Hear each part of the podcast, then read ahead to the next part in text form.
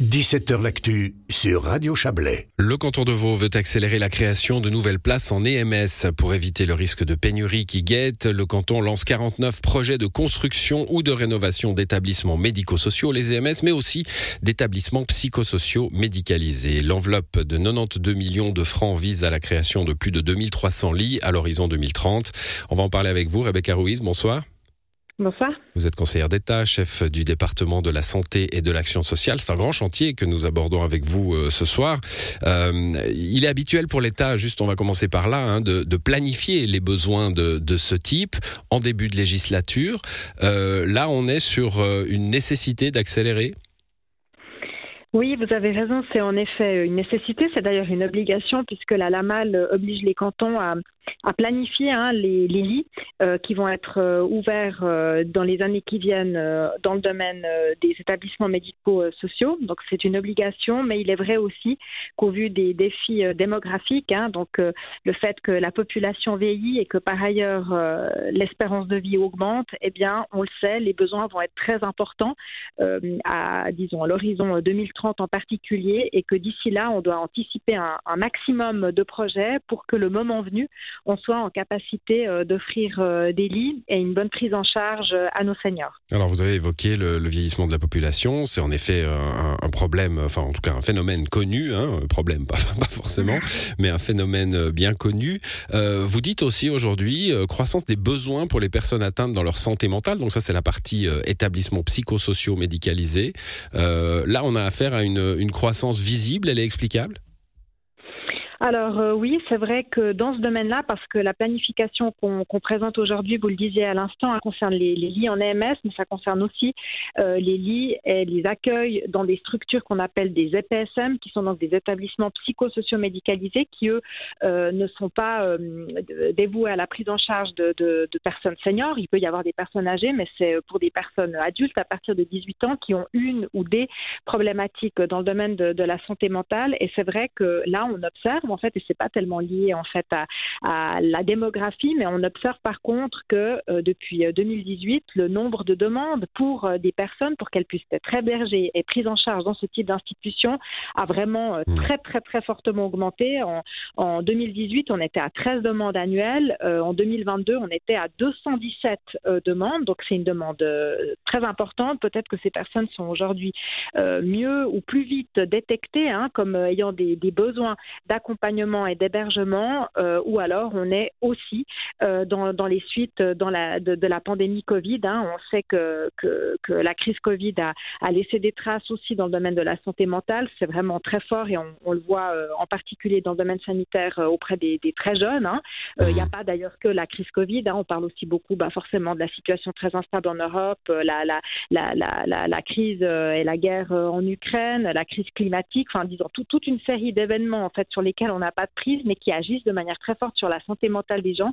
Et là, on a aussi besoin de planifier davantage de places parce que sinon, ces personnes euh, se retrouvent à l'hôpital, d'ailleurs que ce soit des seniors ou euh, des personnes qui ont des problématiques de santé mentale, et c'est pas à l'hôpital qu'on va, disons, leur permettre de, disons, de bien être prises. Elles seront évidemment soignées et bien prises en charge, mais c'est pas le lieu euh, dans lequel les personnes. C'est pas bon pour eux, c'est pas bon pour l'hôpital non. plus, qui a d'autres, qui a d'autres missions. Alors c'est pas l'objet de, de, de, cette conversation que nous avons vous et moi, mais c'est évidemment passionnant. Hein. Hein, parce que c'est cette recrudescence des cas, etc. On en parle souvent pour les jeunes, pour les moins jeunes, et puis euh, là, tout à coup, il y a des chiffres. Hein, euh, passer de 13 à, plus de 200, comme vous venez de nous le dire, c'est beaucoup, beaucoup et, bon, on verra si ça, si ça continue dans la durée. Revenons à votre planification.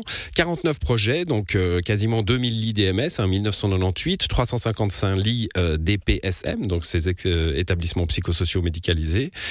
comment, comment ça va se déployer cet argent public vers euh, ces institutions alors pour l'instant, on annonce donc euh, une planification sur la base d'un appel à projet qui a été fait. Donc euh, les institutions qui sont euh, soit des associations, soit des fondations, qui, qui, sont là pour la plupart privées, soit reconnues d'intérêt public ou alors purement privées à, but non idéal, qui ont donc déposé auprès de l'État bah, des intentions de projet. On en est là pour l'instant. Et ensuite, évidemment, que ces projets doivent se concrétiser. C'est ça qui prend du temps.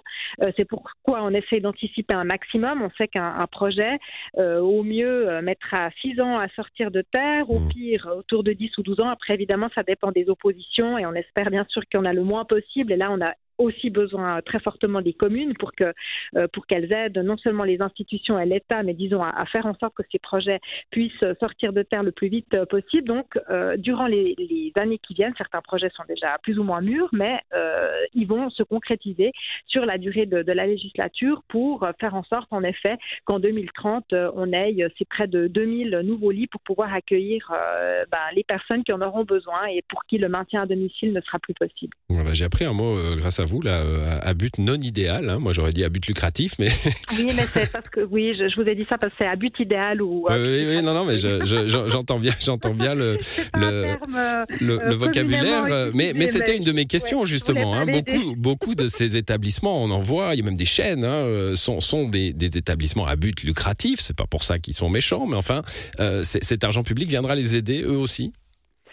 Alors là, on est essentiellement sur euh, sur des projets euh, qui, dans le canton de Vaud, parce qu'on a une loi qui est extrêmement euh, restrictive, qui s'adresse à des établissements privés. Hein, je tiens je tiens bien à le dire. Hein, je crois qu'il reste encore un seul EMS qui est en main de, de l'État sur sur les plus de 100 EMS qui existent dans, dans le canton. S'agissant maintenant de projets purement privés, on doit pouvoir, parce que les besoins sont, sont très forts, voir mmh. comment on pourrait intégrer certains des projets, parce qu'il y a des intentions de projets qui vont dans ce sens-là, mais on doit voir comment euh, les, intégrer à cette planification. Il y a en tout cas une volonté de la part du, Conseil d'État, sans euh, évidemment violer la loi, parce qu'on est tenu de, la respecter et de voir de quelle manière, sous quelle forme, par des conventions, on pourrait également évidemment faire entrer ce type euh, d'institution dans le cadre de la planification, parce que comme je vous le disais, les, besoins sont importants et on sait que les projets prennent du temps. C'est comme ça, c'est la vie. Il y a des oppositions, il y a parfois une pandémie. On espère qu'on n'en aura pas une autre, mais il peut y avoir, bah, comme avec la, la guerre en Ukraine, des retards de, de, livraison et des projets qui, prennent du retard et qui ensuite euh, nous mettent dans des situations très compliquées et qui engorgent les hôpitaux. Bon, c'est une grosse information hein, que, vous livrez aujourd'hui, euh, qui, n'est pas solitaire. Hein. Il y a euh, toute une politique autour du vieillissement de la, population et, des soins requis pour cela. ces programmes demeurent, l'aide à domicile, le, le développement de logements protégés aussi? Oui, alors euh, déjà, ce qu'il faut dire, c'est vrai que le, canton de Vaud a beaucoup, beaucoup investi ces, dernières décennies euh, pour faire, euh, disons, un maximum hein, en termes de, maintien à domicile, donc un soutien très fort qui est apporté par l'État, avec la présence bien sûr des, CMS qui sont donc euh, public, mais évidemment également avec les OSAD privées, des infirmières indépendantes privées qui, qui sont aussi là présentes au quotidien auprès des personnes âgées pour pouvoir se maintenir à domicile. On a toute une série de structures aussi hein, qui accueillent des personnes âgées qui sont à la maison mais qui ont besoin d'être prises en charge pendant quelques heures à l'extérieur. Hein, dans, les CAT, par exemple, on a aussi des courts séjours qui sont possibles dans les MS, en particulier lorsqu'il faut soulager des proches, hein, lorsque les proches aidants sont aussi très, très investis. C'est vrai que comparé aux, autres cantons de Suisse, le taux de recours à l'hébergement en EMS est le plus bas euh, dans le canton de Vaud. Malgré cela, on veut évidemment encore faire tout ce qu'on peut euh, pour favoriser un maximum ce maintien à domicile. C'est pourquoi le Conseil d'État a, présenté euh, et débattra prochainement, enfin maintenant c'est le Grand Conseil qui le fera, mais disons à,